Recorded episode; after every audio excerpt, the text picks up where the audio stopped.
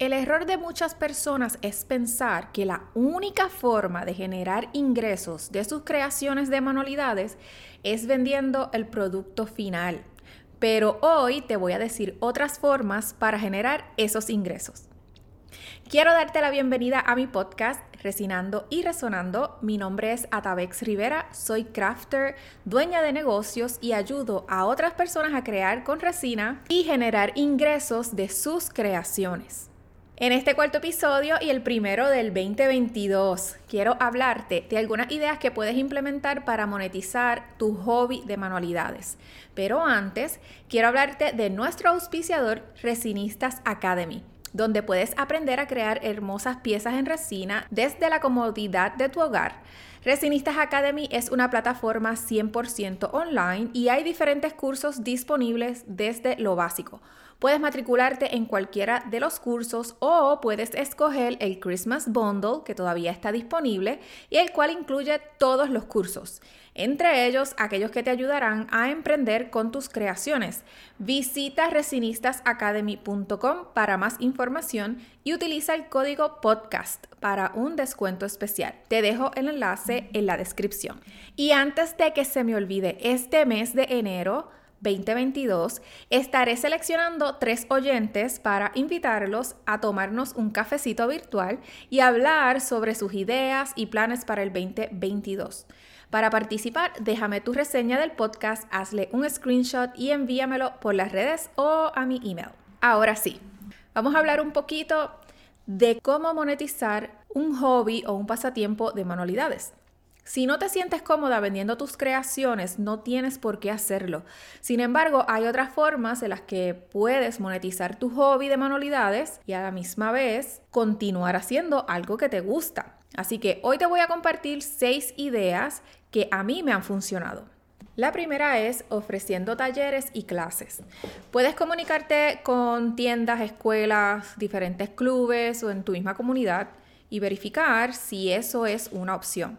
Pueden ser clases donde enseñas desde cero, básico, intermedio, lo, que tú haces, el producto que tú haces, o pueden ser talleres cortos donde el participante crea una pieza pero no necesariamente aprende el proceso. Lo hace simplemente por compartir en una actividad o por temporada. Te puedo dar el ejemplo de los Paint and Wine.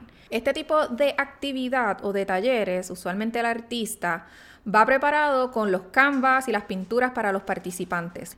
Las personas que participan pagan una entrada, digamos por ejemplo 25 dólares, hacen su pieza siguiendo las instrucciones del artista y al final de la noche o del día se llevan su pieza para su casa, pero eso no significa que ellos terminan siendo unos artistas.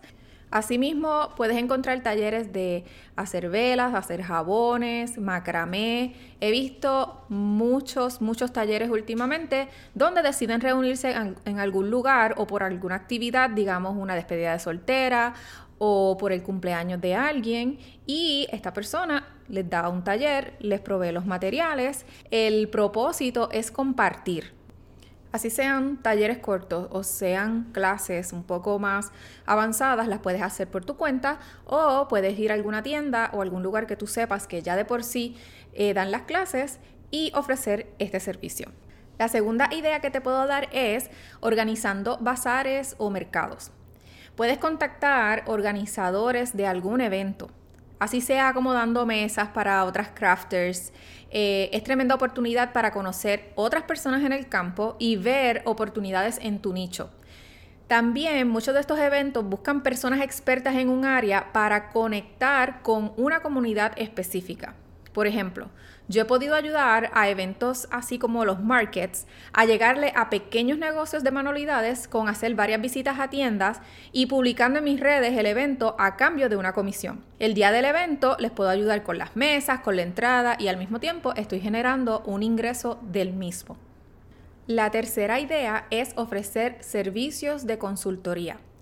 Hay nuevos negocios que necesitan y quieren que alguien experto en el campo les ayude a encontrar los mejores materiales, los mejores distribuidores, cuánto es el precio, entre otras cosas. Cuando vas a cobrar va a depender de ti y de los servicios que quieras ofrecer. Por ejemplo, si tú tienes un hobby en papelería haciendo invitaciones, pero aún no estás lista para hacer eventos grandes como bodas, puedes comenzar dando el servicio de consultoría a novias de las diferentes opciones para sus invitaciones, la cantidad que necesitan, de las fechas y cómo se presentan. También puedes afiliarte con alguna imprenta que se dedique a esto y llevarle estos clientes.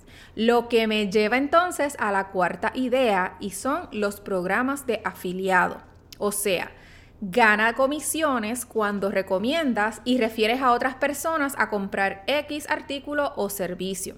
Para estar en un programa de afiliados es bien fácil. Lo primero que tienes que hacer es contactar las marcas y las tiendas que confías para comprar tus materiales o para tomar tus cursos y pregunta si tienen un programa de afiliados. El programa de afiliados funciona mucho porque ya de por sí tú confías en la compañía o confías en el producto y se te va a hacer mucho más fácil hablar del mismo y decirle a otra persona, mira, este es el producto o material que yo utilizo, aquí te comparto el enlace y la persona cuando hace la compra con tu enlace, tú entonces vas a estar recibiendo una comisión de esa venta. Así es que funcionan más o menos los programas de afiliado. Y dependiendo el programa que tú estés, va a ser la comisión que tú vas a recibir. Y hablando de compartir, esto me lleva a la quinta idea, crear contenido. Ya sean videos educativos en YouTube, para tu cuenta u otras cuentas, el crear contenido es un trabajo de verdad. Hay marcas que están dispuestas a pagar por tus videos, para promocionar su producto. Por experiencia te puedo decir que hay compañías que pagan desde 500 dólares por un video de menos de un minuto. Ten en cuenta que si decides vender tu contenido, este podría tener otras implicaciones que debes discutir con la empresa, como derechos de autor, derechos de música, de publicación, entre otras cosas. Otra idea que tal vez no te guste mucho, y es la última que te voy a dar en el día de hoy, es solicitar un empleo a tiempo parcial o solamente los fines de semana en tu tienda de materiales favorita. Los descuentos de empleado te pueden ayudar a ahorrarte esos costos y a la vez puedes ser la experta en el área de manualidades que haces. Los clientes del negocio te lo van a agradecer. Yo trabajé muchos años en tienda y la realidad es que eso me ha dado a mí una base para tener mis propios negocios. Así que no tan solo vas a estar trabajando de gratis, vas a estar recibiendo un sueldo, vas a estar recibiendo tal vez materiales y descuentos en los mismos y vas a aprender el negocio. ¿Qué te parecen estas ideas? Espero que hayan sido de ayuda para comenzar a emprender con tus bellas creaciones este nuevo año. Si te gustó este episodio, déjame tu comentario, haz un screenshot y compártelo en Instagram y etiquétame como Marenas Resin y Atavex Rivera. Recuerda que este podcast se publica todos los lunes. Si quieres aprender más sobre el tema, suscríbete, es gratis y ganarás la confianza que necesitas para ser Supercrafter. Hasta la próxima.